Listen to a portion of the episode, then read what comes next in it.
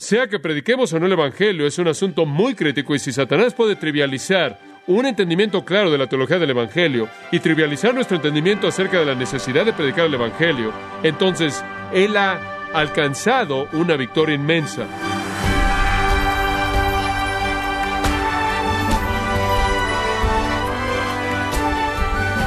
Estimado oyente, le saluda su amigo Miguel Contreras dándole la bienvenida a esta edición de Gracia a vosotros con el pastor John MacArthur.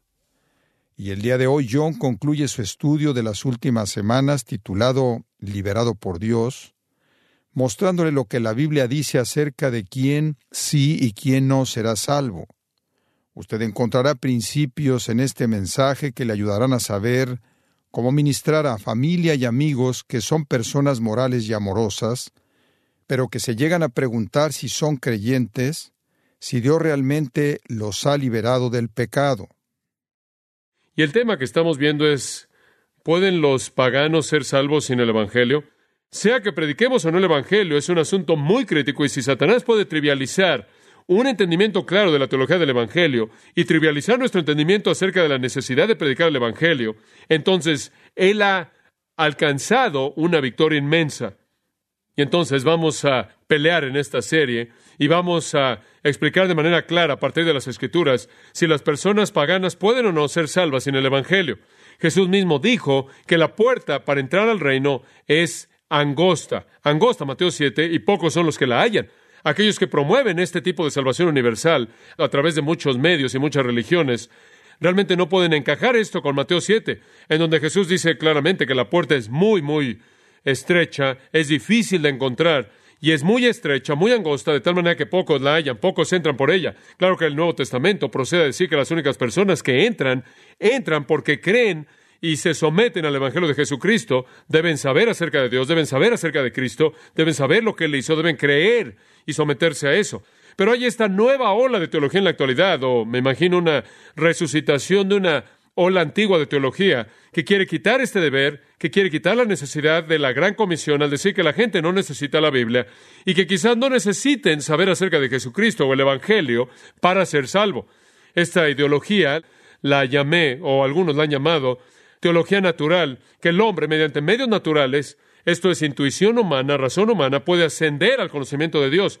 Él no necesita una revelación sobrenatural que descienda la razón natural ascendiendo es suficiente. Y él puede, mediante su razón natural y su inclinación natural religiosa, ascender hasta llegar a un conocimiento salvador de Dios, inclusive sin la Biblia y sin el Evangelio y sin conocimiento alguno de Jesucristo. Dice que la gente puede ser salva en muchos contextos de religión o en ninguna religión en absoluto, si tan solo hacen lo mejor que pueden con la información que tienen y con su inclinación natural. Esto también es llamado por algunos evangélicos como la postura de misericordia más amplia, que dice que la misericordia es más amplia de lo que pensamos. Pensamos que la misericordia de Dios puede ser confinada a aquellos que creen en el Señor Jesucristo, pero hay una misericordia más amplia que incluye a aquellos que no saben nada acerca de la Biblia o Jesucristo. Si tan solo hacen lo mejor que pueden con lo que tienen, van a estar bien. Aquí está el problema. Un hombre natural que no es ayudado por la revelación sobrenatural que no es ayudado por las escrituras, un hombre natural no puede conocer las cosas que solo el Espíritu de Dios conoce. Él no puede conocer las cosas profundas. Para él son locura. Él no puede comprenderlas, él no puede entenderlas, él no puede entenderlas porque son evaluadas espiritualmente, no son evaluadas racionalmente. No pueden ser examinadas mediante una mente racional. No pueden ser examinadas mediante un estudio empírico. No pueden ser comprendidas por ningún tipo de intuición humana. No está disponible. Ahora vayamos al capítulo 17 de Hechos, Ahora he tenido un par de veces el privilegio de predicar en el Areópago, ahí en Atenas. Es ahí donde los filósofos siempre se congregaban. En tiempos antiguos usted no tenía televisión, no tenía radio, no tenía medios impresos como lo conocemos en la actualidad, entonces todo era verbal. Y usted iba a la escuela, por así decirlo, al ir ahí, allá arriba, y la élite, los literatos, los filósofos, los oradores, estaban todos ahí y tenían sus pequeños grupos y estaban ahí dando sus filosofías. Y entonces Pablo fue ahí y esencialmente esto era algo muy normal que se hacía en el versículo 22, estaban en esto, metidos en esto. En el versículo 21 dice que les encantaba ir ahí y oír cosas nuevas. Entonces Pablo se puso de pie en medio del areópago y dijo, varones de Atenas, en todo observo que son muy religiosos. Bueno, para algunas personas en la actualidad eso podría sonar como suficiente, usted sabe, ustedes son muy religiosos en todos los aspectos y eso es realmente lo que se demandaba. Y entonces, si son muy religiosos en todo aspecto, ustedes saben que Dios va a contarlos, considerarlos como algo justo, y ustedes ya entraron, y aun si no saben nada más, pero Él les dice, ustedes, en todo observo que sois muy religiosos, porque mientras pasaba por ahí y veía los objetos de su adoración, también encontré un altar con esta inscripción al Dios no conocido. Qué interesante. Tienen muchos altares ahí y hay muchos dioses que adoran, pero tenían este sentimiento de que podía haber uno que habían dejado afuera y no lo querían ofender. No saben quién es, pero simplemente para evitar alguna ofensa innecesaria, hacen una concesión y levantan un altar al Dios desconocido, al Dios no conocido. Y Él les dice, ustedes han hecho lo más que pueden sin tener una revelación sobrenatural y han dedicado esto al Dios desconocido, al Dios no conocido. Él les dice en el versículo 23, al que ustedes adoran en ignorancia, este es a quien yo proclamo. Permítanme decirles, personas ignorantes, quién es este en realidad. Entonces aquí estaban, habían llegado a la cúspide de la religión y realmente eran tan ignorantes como alguien puede ser ignorante. Entonces Él les dice, quiero hablarles de quién es este Dios que ustedes no conocen. Ellos no conocían a Dios y Dios sabía que no conocían a Dios. Pablo sabía que no conocían a Dios y Pablo quiere que sepan que no conocen a Dios. Él dice, permítanme presentárselo. Este es el Dios que hizo el mundo y todas las cosas que en él hay. Siendo el Señor el soberano del cielo y de la tierra, no habita en templos hechos por manos humanas, ni es honrado. Usted no se acerca a Él con un plato lleno de cosas. Usted no le presenta algún tipo de ofrenda. Ese no es el tipo de Dios que es. Él no necesita nada. Usted no tiene que alimentarlo. Usted no tiene que presentarle flores. Él no necesita nada, porque Él mismo da todos vida y aliento y todas las cosas. Versículo 26. Y de una sangre ha hecho toda la humanidad para que viva sobre la faz de la tierra, habiendo prefijado los límites de su habitación. Este es un Dios único, este es el Dios de los dioses, este es el Creador.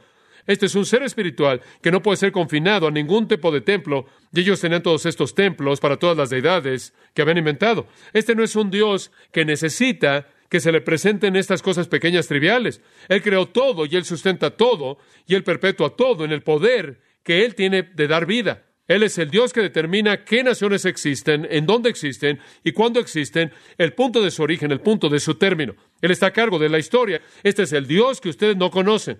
Este es el Dios que ustedes ignoran. Ustedes no pueden adorar una deidad y decir, oh, bueno, esto es lo mejor, el mejor esfuerzo que hicieron. Realmente están adorando al Dios verdadero. No, ese no es el caso. Pablo dice, no es así. Ustedes no lo están adorando. Ahora él admite en el versículo 27, pueden estar buscando a Dios. En cierta manera pueden estar buscando, si quizás palpando puedan encontrarlo. Esto es lo que están haciendo, están palpando con la idea de, o el pensamiento, si palpamos lo suficiente y en cierta manera buscamos y en nuestra intuición y experiencias religiosas quizás encontremos a este Dios. Y después se le añade en el versículo 27, aunque no está lejos de cada uno de nosotros. ¿Saben ustedes qué tan cerca está? Versículo 28, en él vivimos y somos y nos movemos. ¿Sabe usted qué tan cerca está Dios al pagano? Él está tan cercano que está ahí. Él es omnipresente, Él es la fuente de vida. Él no podría volver a respirar si Dios no estuviera ahí. Así de cerca está Él. Y aún así no lo conocen. Todavía están buscando, todavía están en ignorancia, todavía no pueden encontrarlo, aunque Él está ahí. No lo pueden encontrar. Ese es el punto.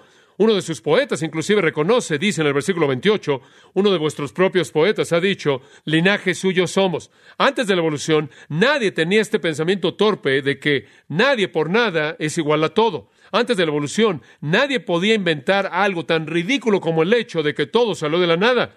Todo el mundo entendía que había una causa para todo efecto, que tenía que haber un creador, que tenía que haber un creador personal, tenía que haber un creador moral, porque somos personas que entienden una ley moral. Tenía que haber, lo sabían.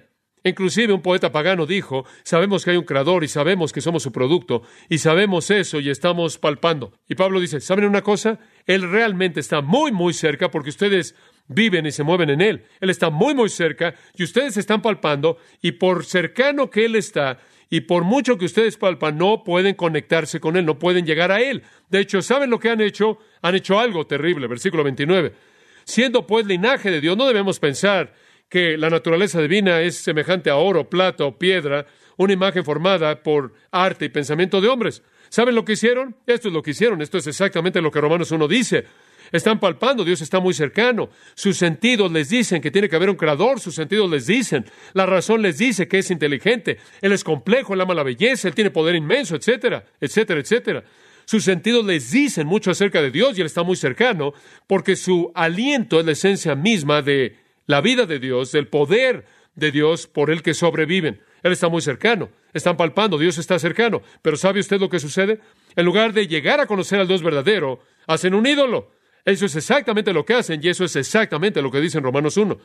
Porque como vimos en 1 Corintios 2, mediante su teología natural no pueden entender a Dios, no pueden entender las cosas del Espíritu de Dios, no pueden entender el camino a Dios, no pueden entender el medio de salvación o una relación con Dios.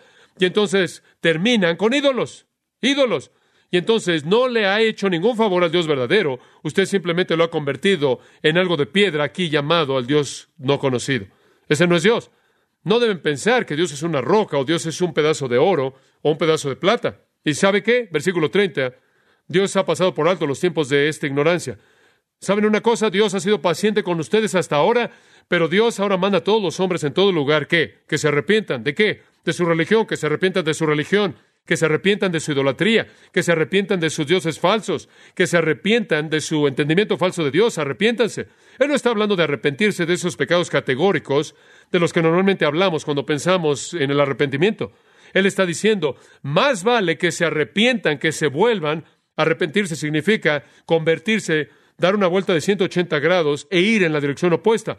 Más vale que se vuelvan de esta religión falsa y más vale que se dirijan en la dirección correcta. ¿Por qué? Porque versículo 31, Dios ha determinado un día, ¿y cuál día es ese? El día en el que Él va a juzgar a quién? Al mundo. Él está hablando del día del juicio. El día del juicio viene y Él va a juzgar a ese mundo en justicia y Él va a juzgar a ese mundo a través de un juez que Él ya ha identificado. Juan 5, 22 al 27 dice, el Padre encomienda, entrega todo juicio al Hijo, al hombre, al varón a quien Él ha designado. Ese es Jesús. Dios va a juzgar al mundo, Él va a juzgar al mundo de manera justa, esto es, en base a un criterio justo, una base verdadera, justa, equitativa, por Cristo. Él ha designado a Cristo para que Él sea el juez, y Él ha probado a todos los hombres que Cristo es el juez al resucitarlo de los muertos. Hombre, Pablo ahora ha entrado al Evangelio, y él debe haber explicado más acerca de eso, porque el versículo 32 dice que cuando oyeron de la resurrección de los muertos, él debió haber explicado la resurrección y él debió haber explicado la muerte de Cristo. ¿Cómo puede usted explicar una resurrección si usted no explica la muerte, verdad? Tiene que asumir que él predicó la cruz porque él estaba determinado a no saber nada fuera de la cruz. Y entonces él predicó la cruz y él predicó la resurrección y él dice, miren, tienen que arrepentirse de su religión falsa sin importar el hecho de que ustedes son muy religiosos en todos los aspectos, como dice el versículo 22. Sin importar que han llegado a la conclusión de que ustedes son linaje de Dios, ese es un sentimiento agradable. El problema es que ustedes no conocen a Dios por eso. Él está muy cercano y ustedes están palpando, ustedes pueden relacionarse. Solo hay una manera de relacionarse y eso es a través del Evangelio de Jesucristo, quien murió como sustituto por el pecado, pegó el precio por el pecado y resucitó. Conforme el Padre estaba afirmando la satisfacción de esa muerte, Él lo resucitó de los muertos y lo hizo Señor y juez. Y ese es el camino de la salvación por fe en Cristo y Él mismo va a juzgar a aquellos que lo rechazan. ¿Y qué hicieron? Ellos comenzaron a qué? A burlarse a menospreciar, ¿verdad? Aun cuando habían oído el Evangelio, la predicación de la cruz fue para ellos ¿qué? locura, 1 Corintios 1. No pueden, no pueden entenderlo. Están perdidos sin ella y cuando lo oyen se burlan. Es necedad. Pero algunos de ellos dijeron, te volveremos a oír acerca de esto, queremos más. Entonces Pablo salió de en medio de ellos, pero algunos hombres se unieron a él y creyeron, entre los cuales estaba Dionisio el Areopagita y una mujer llamada Damaris y otros con ellos. Hubieron algunas personas que recibieron el mensaje y creyeron. Como puede ver, el Señor nos está dando un texto aquí que dice, aquí hay un hombre que fue a los paganos y dijo, ustedes son muy religiosos y ustedes saben que hay un Dios, ustedes no tienen una Biblia, ustedes no tienen el Evangelio. Él nos dice, no se preocupen, hombres. Él dice, más vale que se arrepientan, más vale que se arrepientan, más vale que dejen eso y vayan en la otra dirección. Y la otra dirección es que más vale que entiendan que la única manera en la que jamás conocerán a Dios y la salvación y el perdón es al entender que Dios ha designado un juez. Y ese juez, quien va a juzgar a todos los pecadores, ese juez no es ningún otro que el hombre, y el hombre es Cristo Jesús, quien murió en la cruz como un sacrificio por el pecado, y fue resucitado por Dios de los muertos para afirmar que Él había ofrecido un sacrificio suficiente y completo. Y al creer, como Romanos 10 dice, que Jesús es Señor, confesando con su boca que Jesús es Señor, y creyendo en su corazón que Dios lo levantó de los muertos, será salvo. El hombre natural es ignorante, el hombre natural es idólatra. Ahí es donde está eso es lo que usted ve en Romanos 1. Él es ignorante y es idólatra. Lo ve en 1 Corintios 1 y ¿qué es él? Él es necio y él cree que es sabio, pero su sabiduría es necedad con Dios. Y aquí está de nuevo, los más sabios de los sabios, los preparados, la élite, Los cerebros de Atenas, los más religiosos y los más racionales y los más eruditos, están palpando, tratando de encontrar a Dios, terminan como idólatras, quien más vale que se arrepientan o sean juzgados eternamente por el que les ofrece salvación a través de su muerte y resurrección. El hombre natural es ignorante, el hombre natural es idólatra, el hombre natural no puede, mediante algún esfuerzo natural, conocer a Dios, porque no es solo que Él esté en el limbo o en alguna posición neutral. Pasa a 1 Corintios capítulo 10. Esto realmente sacude esta herejía. 1 Corintios capítulo 10. Permítame darle un poco de escenario. Usted es cristiano, usted está viviendo en Corinto. Usted se ha convertido de la religión falsa y usted se casa, claro, su esposa quizás es cristiana, digamos, los dos han llegado a Cristo, están en la iglesia, pero su suegra todavía está adorando a Dionisio o a alguien, algún dios falso. Y su suegra dice, ¿sabes una cosa? Van a tener un banquete grande en el templo y es muy importante que vengas porque van a honrar a tu suegro y la familia entera va a estar ahí y es realmente importante que tú vengas. Entonces su esposa es una mujer bien intencionada, como cristiana, siente la presión de la mamá. Y usted dice, bueno, ¿sabe una cosa? No quiero ir, pero tampoco quiero empeorar las cosas con mi suegra. ¿Qué voy a hacer? Entonces usted se desvía al templo de Dionisio y entra ahí y es una orgía, un dios falso. Es un banquete enorme y come parte de la comida, y parte de la comida es ofrecida como un sacrificio a un Dios falso. Y se siente muy mal por eso, pero sabe usted, bueno, después de todo, usted ha tenido muchos problemas con su suegra y esto lo hace difícil porque su esposa siente eso y ella lo hace difícil y usted sabe si ella no está feliz, usted no está feliz y entonces lo hace. Digo, usted puede imaginarse la presión. Ese es simplemente un escenario posible. Podría haber muchos más. Y después llegan a la mesa del Señor la próxima vez y usted participa de la mesa del Señor y está sentado ahí y está participando del pan y de la copa y está honrando al Señor y acaba de salir de un lugar en donde estuvo en un banquete que estaba honrando a un Dios falso. Ahora alguien podría decir, bueno, sabes una cosa, esas personas no sabían más que eso, no sabían nada más que eso, hombre. Es una buena intención de encontrar al Dios verdadero. Es un buen esfuerzo y si tratan de vivir por encima del resto de las personas en su comunidad, quizás Dios va a aceptar eso. Quiero que entienda lo que está pasando aquí. Versículo 20. Esto es exactamente el escenario que está pasando aquí en Corinto, versículo 20.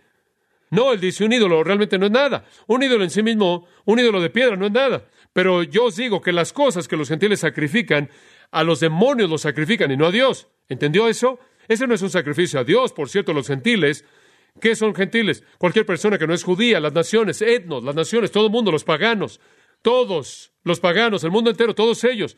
Y todo aquello que sacrifican a su supuesta piedra y plata, e ídolos de oro, e ídolos de madera, lo que sea, si no es ofrecido a Dios, es ofrecido a... No están involucrando a Dios verdadero, están involucrando las fuerzas del infierno. Están ligados con Satanás y los demonios. Nunca entienda de manera equivocada eso. Dice usted, bueno, esos pobres paganos bien intencionados, usted sabe, simplemente están tratando de llegar a Dios de la mejor manera que ellos saben. La realidad es que están dirigiéndose hacia el infierno. Están conectándose, relacionándose con fuerzas demoníacas que están actuando como los ídolos que no existen. No hay otros dioses fuera del Dios verdadero, ¿verdad? La gente cree que los hay porque los demonios actúan como los dioses a quienes las personas adoran, hacen suficientes cosas como para mantener esas personas conectadas con esas deidades. Deidades falsas. No solo es neutral, no solo, no es nada más que, bueno, es muy triste que son ignorantes. No, no es solo que es muy triste que en cierta manera están en el limbo. No, no es así. La razón natural tratando de encontrar a Dios termina siendo ignorante. La razón natural tratando de encontrar a Dios termina siendo idólatra. La razón natural tratando de encontrar a Dios termina con lo demoníaco. Los demonios están detrás de toda religión falsa. Están detrás de todos los sistemas filosóficos y religiosos. Están detrás, y ese pasaje maravilloso, 2 Corintios 10, 3 al 5, están detrás de toda altivez que se levanta contra el conocimiento de Dios. Cualquier idea anti Dios es demoníaca, es demoníaca. Cualquier cosa que no es verdad acerca de Dios, cualquier cosa que no es bíblica, es demoníaca. Satanás está disfrazado junto con sus demonios como ángeles o ministros de luz. Todo es demoníaco. Esto se remonta a Deuteronomio, el Pentateuco, la ley antigua. Deuteronomio 32, 17, Moisés escribió, de aquellos que sacrifican a los demonios que no eran Dios. Usted también puede comparar el Salmo 106, 37. Ellos no van a Dios, están yendo a Satanás y a los demonios. Y sabe una cosa, una buena manera de ilustrar esto es en segunda de Juan, allá hay tres versículos, 9, 10 y 11.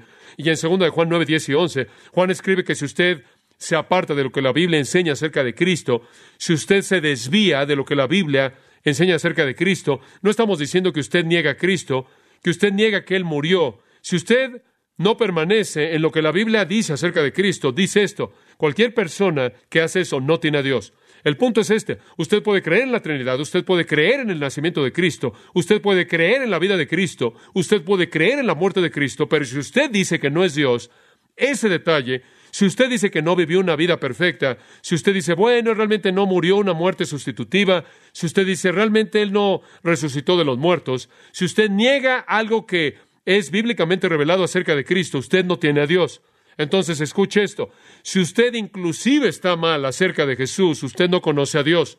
Por no decir nada de que ni siquiera sabe acerca de Jesús. Usted simplemente se está involucrando con los demonios. La gente me ha preguntado, ¿hay mucha religión satánica en nuestra sociedad? Sí, todo menos la verdad. Todo que no es cristianismo verdadero es satánico un grado u otro, y en una manifestación u otra. No es que todo mundo, como algunos, adoran a Satanás. Hay algunas personas que simplemente adoran a Satanás como tal. Pero cualquier persona que no adora al Dios vivo y verdadero a través de Jesucristo, de hecho, adora a Satanás. No debes hacer eso, no creo que quieras hacer eso, porque Dios es muy celoso, versículo 22 quieren provocar al Señor a celos, no puedes ir a la mesa de los demonios y a la mesa del Señor, dice en el versículo 21. Versículo 22, no debes provocar al Señor a celos. Deuteronomio 32, 21, Dios dijo, Israel me hizo celoso con lo que no es Dios y me provocaron a ira con sus ídolos. Dios no ve un ídolo y dice, oh, ese es un buen intento. Creo que es un muy buen intento para que puedan entrar. Dios ve un ídolo y dice, eso me hace celoso, eso me provoca a ira. Y usted no debe provocar al Señor a ira. ¿Por qué? Porque usted no es más fuerte que Él. No creo que usted quiera involucrarse con Dios, ¿o sí? La única manera en la que usted debe involucrarse con Dios es si usted fuera más fuerte que Él, y usted no lo es. Bastante serio. Involucrarse con Él en este sentido, de provocarlo a ira. Entonces, lo mejor que el hombre puede hacer, su mejor religión, su mejor razón, él termina con insensatez, ignorancia, idolatría, y eso involucra a las fuerzas del infierno y las mete a su vida. Muy bien, un pasaje más. Segunda de Tesalonicenses 1.8, este es breve, pero muy potente. Segunda de Tesalonicenses 1.8, de hecho, probablemente debemos comenzar en el versículo 7.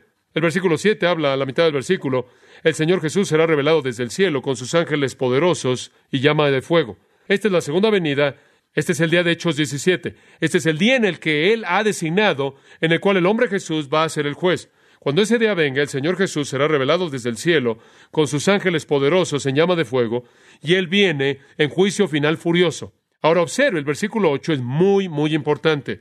Él va a dar retribución. La retribución significa juicio, significa pago, castigo a quién? aquellos que no conocen a Dios. ¿Y quiénes son? Aquellos que no obedecen el Evangelio de nuestro Señor Jesús. Esto está diseñado en el idioma griego para que sea una explicación de aquellos que no conocen a Dios. La palabra ahí será mejor traducida inclusive, esto es, porque describe aún más a las mismas personas. Este juicio final en llama de fuego cae en contra de aquellos que no conocen a Dios, debido a que no obedecen el Evangelio de nuestro Señor Jesús. Y estos pagarán la paga de destrucción eterna, alejados de la presencia del Señor y de la gloria de su poder. Si usted no cree el Evangelio, usted no conoce a Dios. Si usted no conoce a Dios, usted va a ser juzgado. Usted puede leer el libro de Apocalipsis y cómo se desarrolla este juicio a gran detalle. Como puede ver estas ideas herejes de inclusivismo y de una misericordia más amplia, o como un escritor la llamó, la luz tardía, o la teología natural, la luz tardía, refiriéndose a que cuando usted muere y va al cielo, lo que usted no sabe va a ser enderezado allá arriba. Esto es aterrador en sus implicaciones. Es una herejía condenadora y mortal porque debemos alcanzar a la gente con el Evangelio para que puedan oír y ser salvos. Dios mismo, Augusto Strong dijo esto en su teología, no en estas palabras, muchos, muchos años atrás. Dios mismo es la única fuente de conocimiento con respecto a su propio ser y una relación con Él. Y Dios, como la única fuente, debe revelarse a nosotros y lo ha hecho mediante el Espíritu Santo, quien conoce las cosas profundas de Dios, revelándolo a los escritores que las escribieron. Y de esta manera tenemos la mente de Dios y la mente de Cristo. La teología natural lo reduce a un adorador de ídolos ignorante, involucrado con demonios, que se dirige al juicio divino. Es suficiente para condenar esa revelación natural, esa teología natural, pero no para salvar. Eso hace que el hombre no tenga excusa, pero no sin condenación. Nuestro mandato y deber como cristianos responsables entonces todavía se aplica. Ir por todo el mundo y hagan qué? Prediquen el Evangelio a toda criatura. Y ese es un buen lugar para terminar con las palabras de Jesús al final del Evangelio de Marcos 15 y 16 del capítulo 16. Id por todo el mundo y predicad el Evangelio a toda criatura. El que creyere y fuere bautizado será salvo. El que no creyere será condenado. Esa es nuestra comisión y es válida y somos responsables de hacer eso para que la gente pueda oír la verdad salvadora. Padre, gracias de nuevo por la claridad con la que la palabra habla de estas cosas. Hay muchos otros pasajes que podríamos mencionar, muchos otros que hablan de este asunto importante, pero es suficiente que nosotros sepamos esto, que tú no has dejado duda alguna ni pregunta alguna para ninguna mente legítima acerca de este asunto. La razón por la que somos enviados hasta los fines de la tierra con el Evangelio, la razón por la que vamos con tal pasión, convicción y sacrificio, es porque es necesario que ellos oigan para ser salvos. Oramos y te pedimos que nos uses, Señor, para hacer eso, que nos hagas sensibles y dispuestos para presentar el Evangelio de manera fiel en todo momento a toda persona. Protege a tu iglesia para que puedan conocer tu voluntad que es revelada en tu palabra. Gracias por ella en el nombre de Cristo. Amén.